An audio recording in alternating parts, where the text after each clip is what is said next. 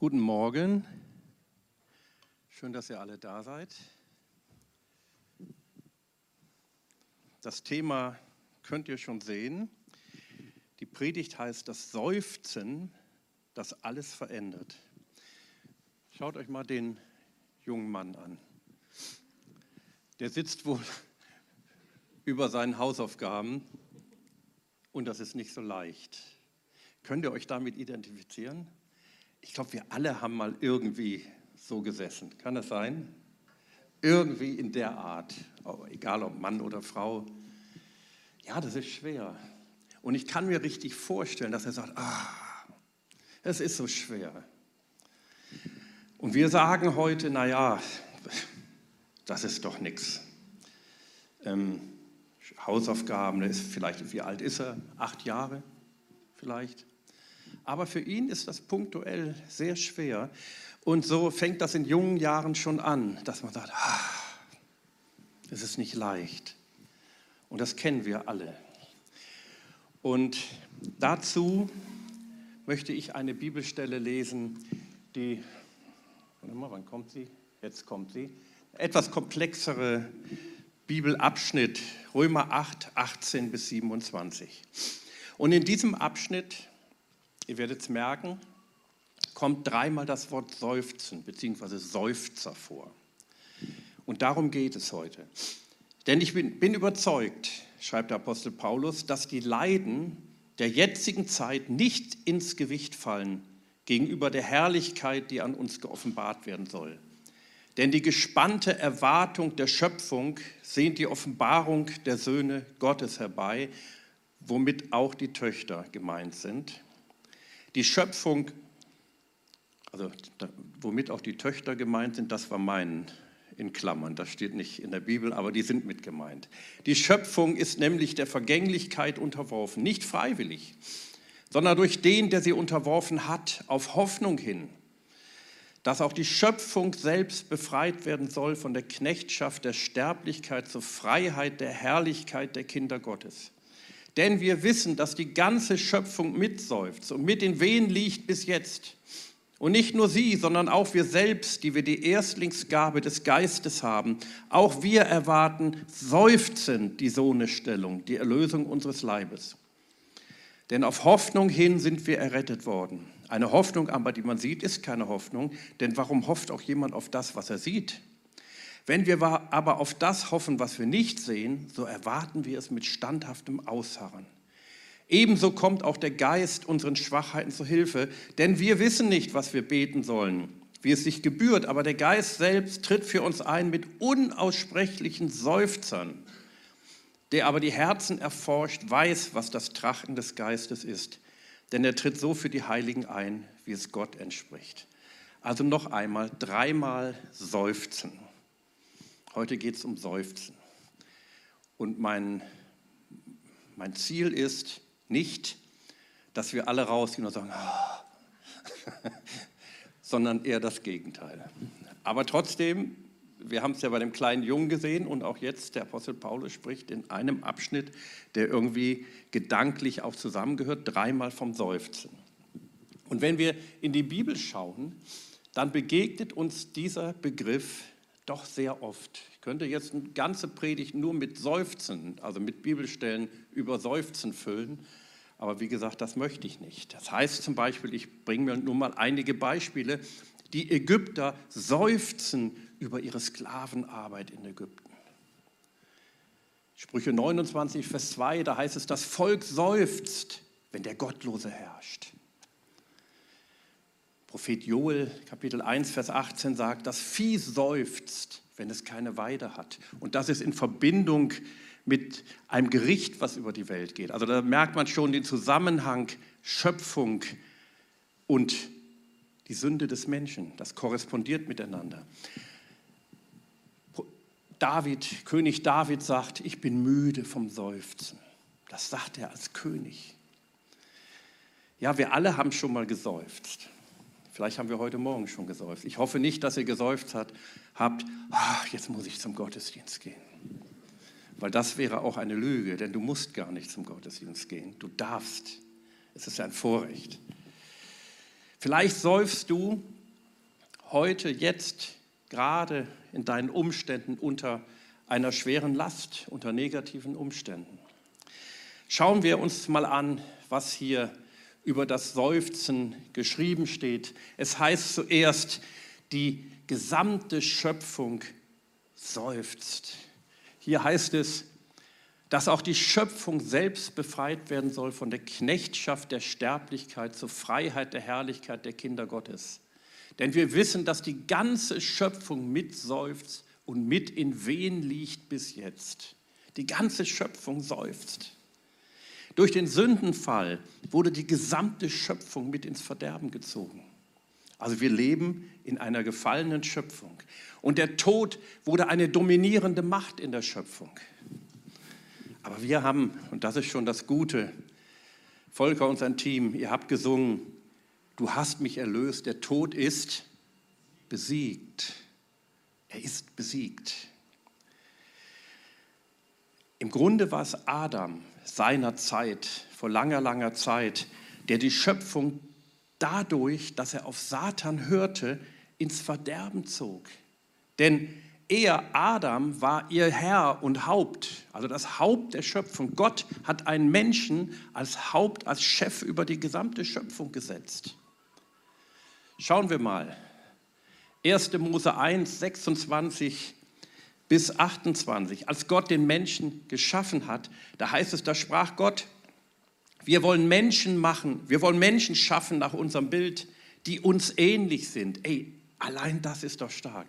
Die uns ähnlich sind. Wie sieht Gott denn aus? Hat er blonde Haare und blaue Augen? Nein, darum geht es nicht sondern ähnlich in seiner Art, in seinem Wesen, in seinem Charakter. Gott hat, als er die Menschen geschaffen hat, Bild an sich selbst genommen. Also das ist schon etwas Besonderes. Sie sollen über die Fische im Meer, die Vögel am Himmel, über alles Vieh, die wilden Tiere und über alle Kriechtiere herrschen. Gott hat ihm Autorität gegeben. So schuf Gott die Menschen nach seinem Bild, nach dem Bild Gottes schuf er sie. Ich finde die Formulierung klasse. Er schuf sie nach seinem Bild und damit es auch allen klar ist, nach dem Bild Gottes schuf er sie. Als Mann und Frau schuf er sie. Also beide sind nach dem Bild Gottes geschaffen. Und Gott segnete sie und gab ihnen den Auftrag, seid fruchtbar und vermehrt euch, bevölkert die Erde und nehmt sie in Besitz, herrscht über die Fische im Meer, die Vögel in der Luft und über alle Tiere auf der Erde. Ist das nicht herrlich? Das ist unser Auftrag, den wir haben. Wir hatten vor einiger Zeit, letztes Jahr im September, ihr könnt euch noch erinnern, die Prophetin Linda Silverman in unserer Mitte. Und ihr könnt euch auch vielleicht noch an ihre Übersetzerin erinnern, die Karin Detert. Und die Karin hat ein Buch verkauft von Ruth Reubal. Ich habe, glaube ich, sogar noch ein, zwei, drei Exemplare. Wenn einer eins haben möchte, gerne an mich wenden. Und diese Ruth Reubal, die hat mit ihrem Mann in den 90er Jahren irgendwann einen tollen Film gedreht, der heißt Transformation. Einige kennen den vielleicht. Transformation. Und ein Beispiel aus dem Film, da war eine Gegend in Lateinamerika, ich meine, es war in Guatemala, ich weiß aber nicht mehr genau, ist auch egal, aber auf jeden Fall in Lateinamerika. Und in dieser Gegend, ja, kann man sagen, herrschte ein Geist der Armut. Die Menschen waren arm, da, da lief nichts. Irgendwie war es alles arm, der ganze Landstrich. Und was machten die? Die fingen an zu beten gegen den Geist der Armut. Und Gott wirkte, und da merkt man den Zusammenhang Mensch, herrschen über die Schöpfung. Und dann gibt es in dem Film, kann man dann sehen, wie sie mit riesigen ich weiß nicht, ob es Kohlköpfe waren oder Gurken oder irgendwas, kamen sie dann da an, mussten zu zweit getragen werden. Und sagen, das hat Gott, so hat Gott uns gesegnet. Das bedeutet herrschen. Wir können auch, jetzt kannst du sagen, ja, Michael, was erzählst du da? Es gibt aber auch, und das, lesen, das wissen wir ja auch heute, es gibt viele Menschen, die in schlimmen Umständen sind.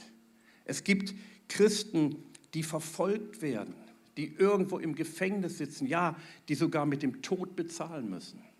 Ja, die gibt es wirklich. Und wir werden auch bald im November wieder einen Gebetstag haben, wo wir für die verfolgten Christen beten.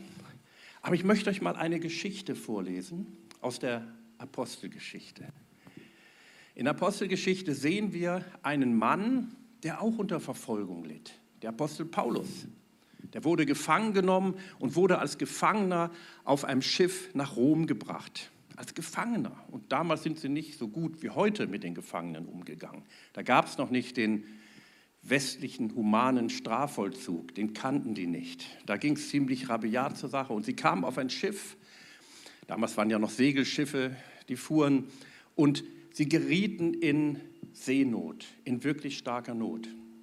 Und das Schiff drohte zu kentern und sie hatten Angst.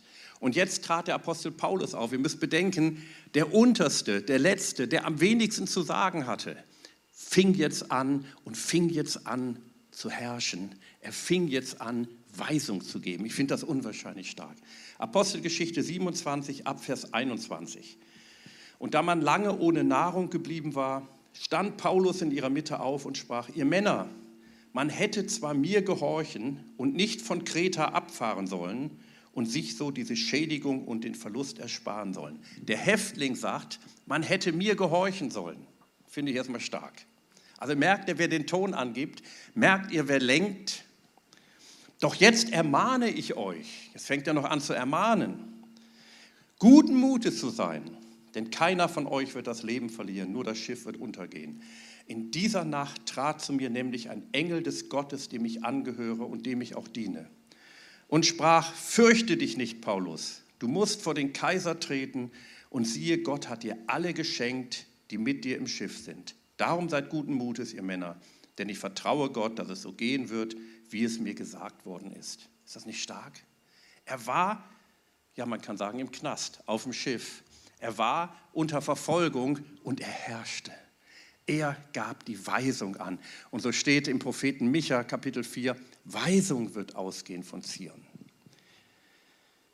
Wir sollen offenbar werden, hier steht es ja von der, vorher von der Offenbarung, die gesamte Schöpfung wartet auf die Offenbarung der Söhne Gottes, der Söhne und Töchter.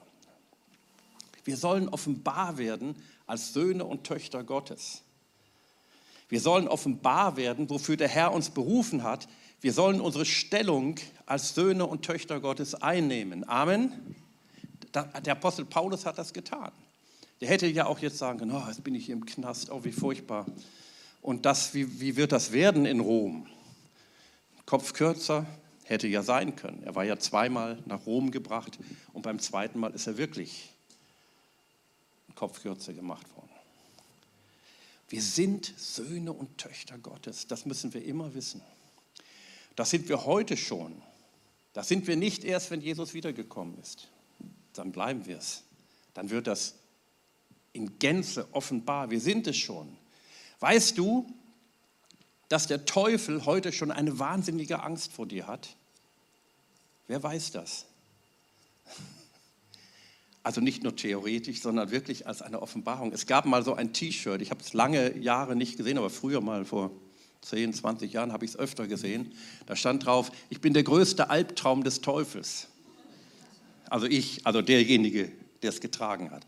Ich bin der größte Albtraum des Teufels. Und ich glaube, das ist wirklich so, dass der Teufel Albträume hat, unsertwegen, und dass er manchmal so sagt, also ich, ich definiere das jetzt ganz menschlich natürlich, dass er manchmal so sagt, Mensch, wenn die wüssten, was das bedeutet, wenn sie ihre Stellung einnehmen. Wenn die das wissen, hoffentlich erfahren die das nicht. Ich will mal versuchen, sie mit allen Mitteln im Unklaren zu lassen. Ich will mal viel Angst in die Gemeinde hineingeben. Und wenn viel Angst da ist, fängt die Gemeinde an, sich selbst zu verklagen, anstatt das zu tun, was, wozu sie eigentlich da sind. Das muss offenbar werden. Ja, da muss sich noch viel ändern. Es geht weiter. Also die gesamte Schöpfung seufzt, aber jetzt heißt es hier, wir selbst seufzen. Wir. Und nicht nur sie, also die Schöpfung, sondern auch wir selbst, die wir die Erstlingsgabe des Geistes haben, auch wir erwarten seufzend die Sohnestellung, die Erlösung unseres Leibes. Wir seufzen auch. Wir, die wir die Erstlingsgabe des Geistes haben, ja, das sind wir Christen. Wer hat die Erstlingsgabe sonst? Seufzen wir wirklich manchmal? Ja. Wir seufzen oft. Warum seufzen wir? Ich habe mich mal gefragt, warum seufzen wir? Was ist der Grund? Ja, wegen der negativen Umstände. Ich hätte bald gesagt, wegen der blöden Umstände, die manchmal da sind. Stimmt's? Zum Beispiel Corona ist ein negativer Umstand. Der ist einfach da. Und es gibt andere Dinge. Und wenn das weg ist, kommt wieder was Neues vielleicht. Also die Umstände sind nicht immer gut. Die werden wahrscheinlich auch nicht immer gut sein. Manchmal seufzen wir auch aus Unglauben. Das heißt, wir reagieren auf die Umstände mit Unglauben. Kennst du das?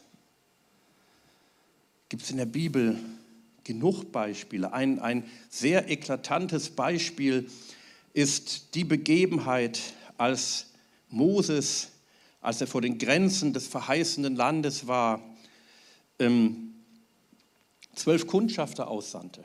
Die Fürsten eines jeden Stammes heißt es. Also die besten Leute hat er sich auserwählt. Die Leiter, die richtig guten Leute.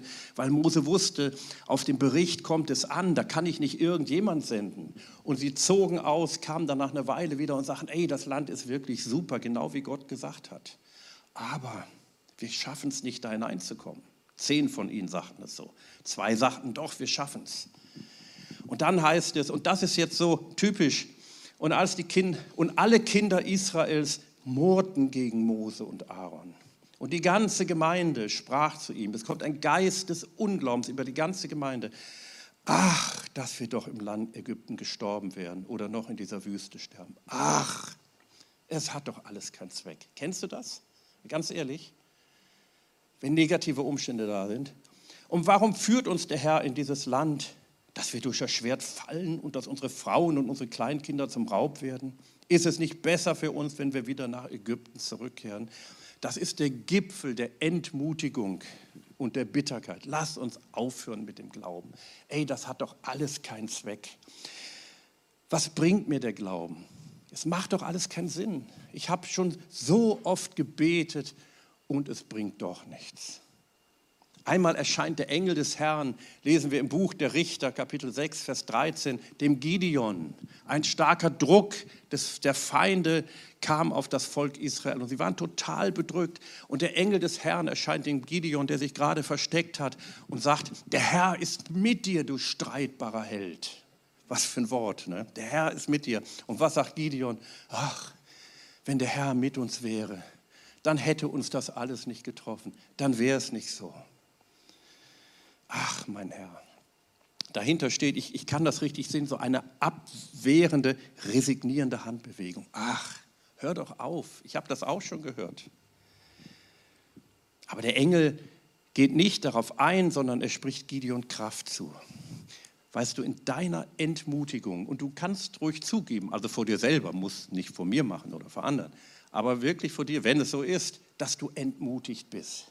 Aber der Herr spricht dir seine Kraft zu. Manchmal sind wir auch entmutigt und seufzen wegen anderer Menschen, stimmt's? Die Menschen sind nicht immer lieb. Das müssen wir lernen. Jakobus sagt, Jakobus 5, Vers 9, 9, seufzt nicht gegeneinander, liebe Brüder und Schwestern. Und dann sagt er, denn der Richter steht vor der Tür. Sehr interessant, dieser Zusammenhang. Manchmal seufzen wir aus Enttäuschung. Manche sind sogar enttäuscht von Gott. Manchmal seufzen wir wegen unserer eigenen Arbeit. Ich habe da hier mal zwei Bibelstellen mitgebracht. Da zwangen die Ägypter die Söhne Israel mit Gewalt zur Arbeit und machten ihnen das Leben bitter durch harte Arbeit, an Lehm und an Ziegeln und durch allerlei Arbeit auf dem Feld, mit all ihrer Arbeit, zu der sie sie mit Gewalt zwangen. Und dann heißt es, und dann sagt Gott, und ich habe das Seufzen der Kinder Israel gehört, weil die Ägypter sie zu Knechten machen und habe an meinen Bund gedacht. Die Ägypter, das ist hier in diesem Kontext ein Bild für die finsteren Mächte, für die finsteren Gestalten, die dir das Leben schwer machen. Dahinter stehen finstere Mächte, die uns zu Leistung, zu Arbeit zwingen wollen, die uns in die Tretmühle treiben und zur Leistung vor Menschen und vor Gott antreiben. Wir haben das vorhin in dem letzten Lied, was ihr gesungen habt. Ich sage es mal mit meinen Worten, Gott genießen, er ist einfach da. Ich habe das schon mal gesagt, mir hat vor vielen, vielen Jahren, Georg kann sich daran erinnern, mal ein Prophet gesagt, du hast viel gearbeitet, aber wenig ist dabei rumgekommen. Das ist nicht so. ermutigend. Wisst ihr, das hat mal wirklich einer gesagt. Aber das ist schon lange vorbei, hoffe ich. Ich hoffe, also besser ist, das nennt man Effizienz, äh, wenig arbeiten und viel bei rauskommen. Und dann, wenn man da noch viel arbeitet, noch mehr bei rauskommt. Das ermutigt. Wisst ihr, eine depressive Erschöpfung, Burnout, kommt daher, kommt genau daher. Wenn man viel tut und es kommt wenig bei raus. Und da ja, möchte der Feind uns immer hintreiben, immer wieder hintreiben. Also es gibt viele Seufzer. Und wir könnten jetzt Stunden oder Tage lang darüber reden. Es gibt viel zu klagen. Wir könnten jetzt alle klagen. Das heißt einmal im, im ich glaube im vierten Buch Mose, als das Volk Israel sich in Klagen erging, da war es böse in den Augen des Herrn. Wir dürfen seufzen, aber das Seufzen darf nicht zu einem Klagen, zu einem Anklagen gegeneinander oder gar gegen Gott werden. Und jetzt komme ich zum dritten Seufzen. Und das ist der eigentliche Punkt, auf den auch diese Schrift, das ist eine sehr komplexe Schriftstelle, ich kann das nicht auf jeden einzelnen Gedanken eingehen, aber nur dieser Hauptgedanke ist der, der Heilige Geist seufzt stellvertretend für uns. Kannst du das sehen? Der Apostel Paulus sagt, bei all dem Seufzen, was da ist, und es ist viel Seufzen da, seufzt der Heilige Geist stellvertretend. Ebenso kommt aber auch der Geist unseren Schwachheiten zu Hilfe. Denn wir wissen nicht, was wir beten sollen. Also der Apostel Paulus sagt, wir, ich Paulus auch nicht, wie es sich gebührt. Aber der Geist selbst tritt für uns ein mit unaussprechlichen Seufzern, der aber die Herzen erforscht, weiß, was das Trachten des Geistes ist. Denn er tritt so für die Heiligen ein, wie es Gott entspricht. Ich finde das toll. Der Heilige Geist seufzt für uns. Er tritt für uns ein. Kannst du das hören, dieses Seufzern? Also nicht mit deinen natürlichen Ohren, sondern mit deinem Geist hören, wie der Heilige Geist für dich eintritt, in der Not, in den Umständen, in denen du dich zurzeit befindest. Und ich möchte euch Folgendes sagen. Der Herr verurteilt dich nicht, uns nicht, wenn wir seufzen. Das tut er nicht, sondern er hat Verständnis dafür. Das würde in der Bibel stehen, hört auf zu seufzen. Nein, er sagt, der Heilige Geist tritt für euch ein mit Seufzern. Aber die Botschaft ist folgende. Du musst nicht weiter seufzen, sondern du darfst wissen, dass der Heilige Geist für dich seufzt. Was ist das für ein tolles Wort? Mich begeistert das total. Wenn Gott für dich seufzt, für dich, denn der Heilige Geist ist ja Gott, dann wird sich die Situation bald verändern. Amen dann wird sich die Situation bald verändern. Höre heute das Seufzen des Heiligen Geistes. Ich habe noch eine, eine, ein Bibelwort, wie Jesus seufzt. Ja, Jesus hat auch mal geseufzt. Die Begebenheit Markus 7, 33 bis 35, da war ein stummer und tauber Mensch. Und bei den Rabbinern in der, in der rabbinischen jüdischen Überlieferung ist stumm und taub sein das Schlimmste, was es gibt. Stumm und taub, nicht hören und nicht sprechen. Es geht ja meistens zusammen einher. Und dieser Mann begegnet, dieser Mann hat eine Begegnung mit Jesus. Und dann heißt es, so nahm er, also Jesus ihn, denn von der Volksmenge weg abseits, legte ihm, als er mit ihm allein war, seine Finger in die Ohren benetzte sie mit Speichel und berührte ihm die Zunge. Nachdem er dann zum Himmel aufgeblickt hatte, also Jesus, seufzte er und sagte zu ihm, Ephata, das heißt übersetzt, tu dich auf.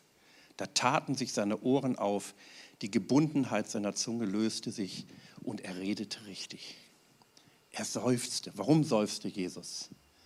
Weil er dachte, ach, das schaffe ich nicht der ist so schwer krank. Nein, ich glaube, Jesus seufzt über die Werke des Bösen, dass der Teufel die Menschen, ja, ich sag mal, in seinem Schwitzkasten hat. Aber er wusste, was er tun würde. Deshalb ist, wenn, wenn Gott seufzt, wenn der Heilige Geist seufzt, wenn, wenn Jesus seufzt, dann ist die, äh, die Lösung dieses Seufzens schon da drin. Denn er seufzt für dich. Und der Herr sagt nicht zu ihm, Hätte er ja auch sagen können, Mensch, jetzt streng dich mal an, glaube mal. Du musst mal glauben, warum bist du taub und stumm? Hättest du glauben sollen, dann wäre das weg. Nein, er seufzt. Er identifiziert sich mit dir, bedeutet das.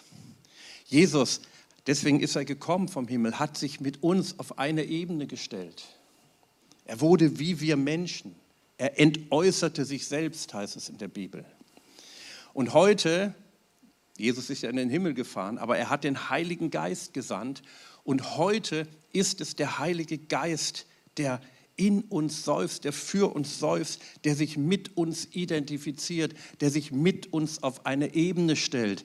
Jesus nennt den Heiligen Geist den Parakletos, den Beistand, den zur Unterstützung herbeigerufene, heißt es wörtlich. Also dieses Wort Parakletos übersetzt. Parakaleo.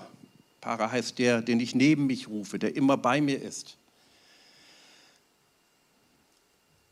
Das ist doch herrlich.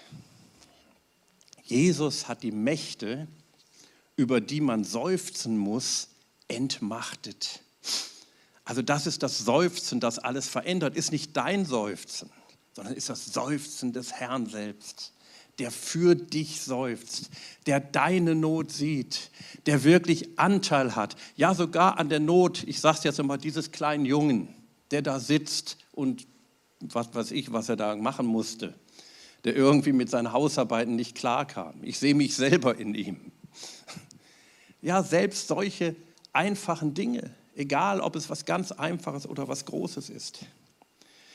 Wenn der Heilige Geist seufzt, dann holt er dich ab, dann holt er dich heraus aus deiner Not und er sagt, ich sehe deine Not und deine Schwierigkeit, das steht nämlich dahinter.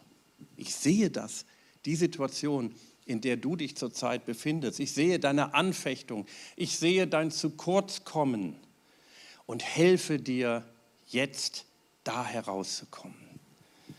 Der Heilige Geist hilft uns dadurch, am Sieg Jesu teilhaben zu können. Du darfst heute im Geist hören, im Geist, wie der Heilige Geist für dich seufzt.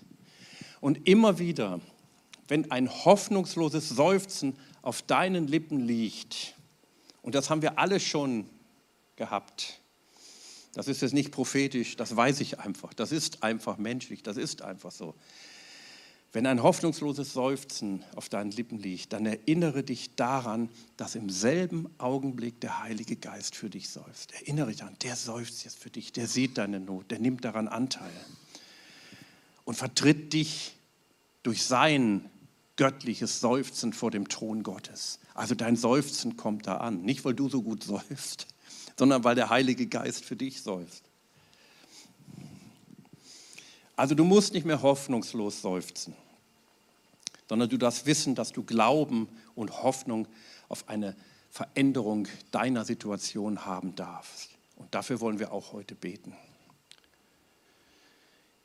Jesus Christus hat durch seine Erlösung alles, was von der neuen Schöpfung ist, in die Einheit mit Gott und damit in das ewige göttliche Leben zurückgeführt. Das ist doch was Starkes. Der Heilige Geist ist unser Helfer und hilft uns durch sein Seufzen, dass es in unserem Leben Wirklichkeit wird. Wenn wir diese Bibelstelle nochmal genau betrachten, dann heißt es hier, der Geist kommt unseren Schwachheiten, also es gibt viele Schwachheiten, die wir haben, zu Hilfe. Wir wissen nicht, was wir beten sollen, wie es sich gebührt. Kennst du das auch? Du, du weißt manchmal nicht, wie sollst du in einer Situation beten? Also so richtig beten. Irgendwas kann man immer beten. Aber es geht ja nicht darum. Es, wir sollen ja richtig beten. Paulus sagt, ich weiß das auch manchmal nicht. Ich weiß es nicht.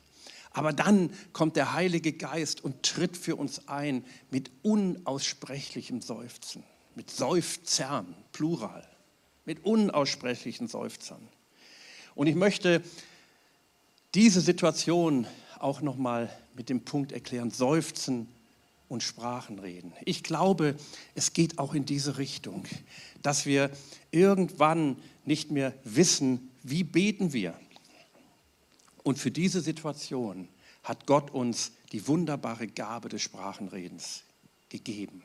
Und das kann ich sehr empfehlen. Ich möchte mal einige Bibelstellen, alle aus 1. Korinther 14, nur kurz lesen. Da heißt es, da, da sagt der Apostel Paulus, denn wer in Sprachen redet, der redet nicht für Menschen, sondern für Gott. Denn niemand versteht es, sondern er redet Geheimnisse im Geist. Das ist doch etwas, wo wir gar nicht wissen, ey, was ist das? sind Geheimnisse, die ich mit Gott habe. Das ist mein zu kurz kommen oder irgendetwas. Mir sagte mal jemand, ja, was soll das Sprachenreden? Das versteht doch kein Mensch. Und da habe ich gesagt, gerade das ist ja der Sinn der Sache. Du redest für Gott, das ist eine Äußerung deines Geistes zum Heiligen Geist, durch den Heiligen Geist zu Gott, dem Vater.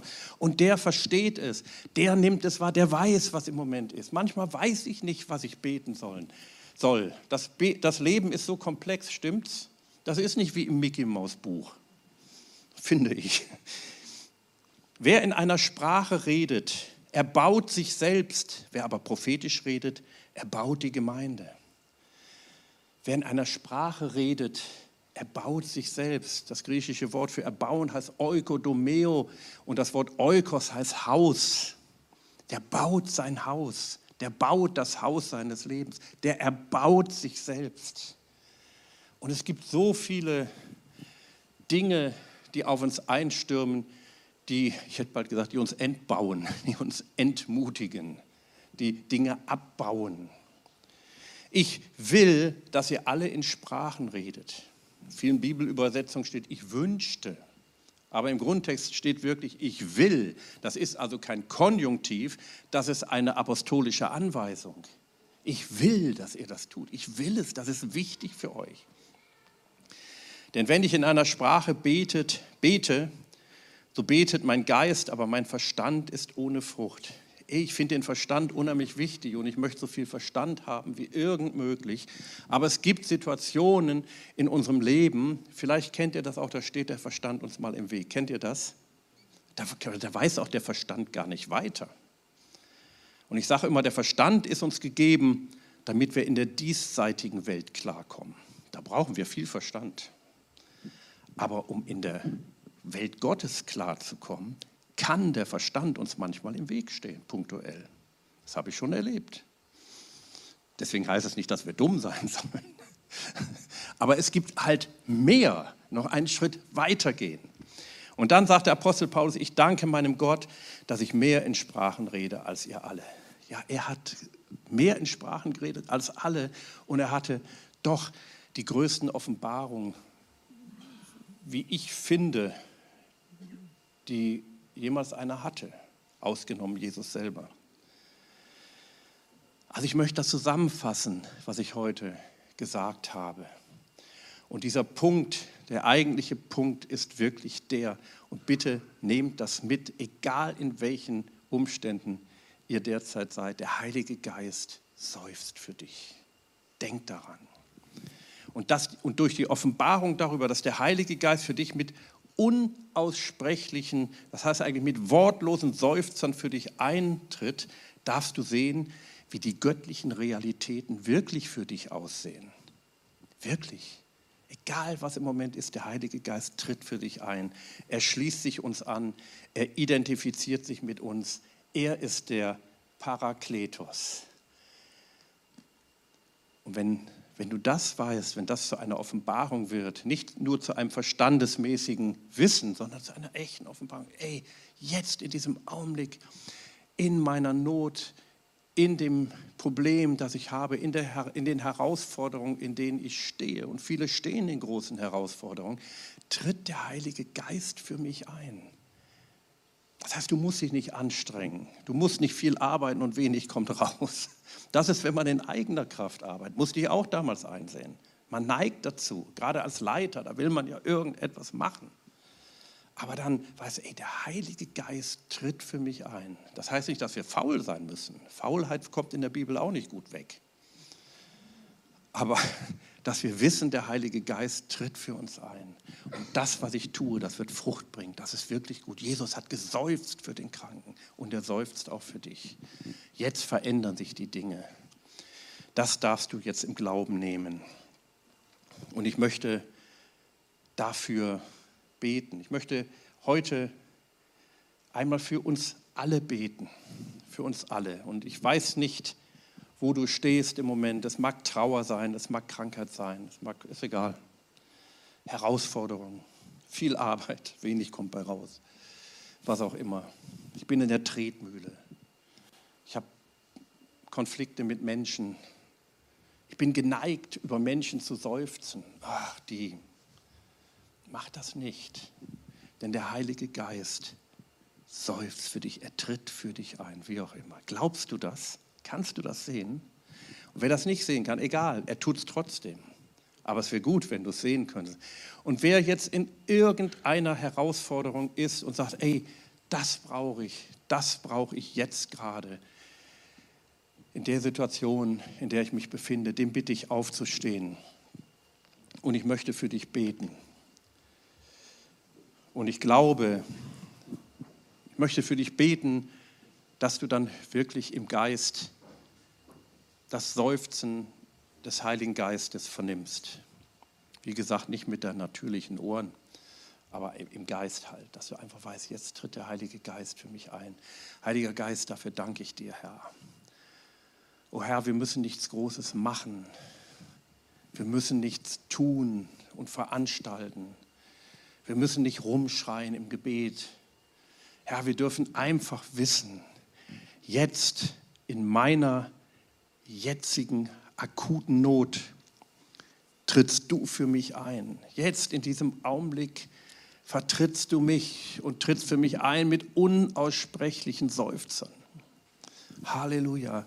Du, du kommst zu mir und nimmst damit die Not aus meiner Hand, aus meinem Leben heraus und bringst sie ja zur Lösung, zu Jesus, zum Herrn, der alles getan hat. Du nimmst die Not jetzt und du hilfst mir.